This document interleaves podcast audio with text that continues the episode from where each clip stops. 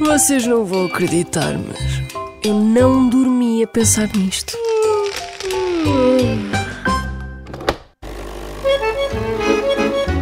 Edição especial gravada em restaurantes portugueses. Sabe porquê que se chama ameijoas à abelhão pato? Primeiro lembramos de um pato, né? Mas depois é uma coisa que não tem nada a ver. Não tem pato. Pois não. Suponho que Bolhão Pato eram descobridores, por exemplo. Se tiver de pensar assim, bolhão pato, ameijoas, pato, ameijoas. Não faço ideia. A minha cabeça também não está muito boa agora. Não pato veio do Algarve e talvez de Setúbal.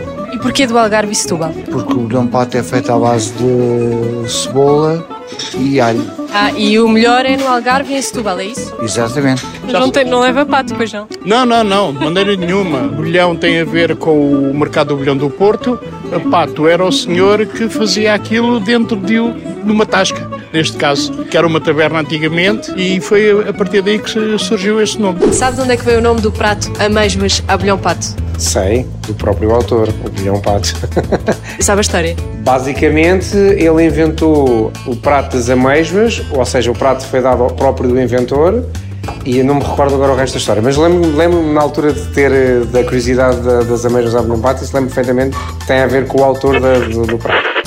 Ameijoas à abelhão pato é um daqueles pratos típicos fortes da culinária portuguesa, mais especificamente original da Extremadura. O nome deste petisco é uma homenagem a Raimundo António de Bolhão Pato, poeta, ensaísta e muralista que ainda era gastrónomo e escrevia sobre o que comia. Era o chamado bom vivant.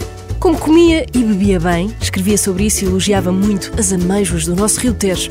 Ainda por cima vivia na Caparica, isto é meados do século XIX. Um dia, o chefe de cozinha do Hotel Central de Lisboa, João da Mata, que era admirador dele, decidiu dedicar-lhe este belíssimo prato de ameijoas com o nome dele e assim ficou, até hoje.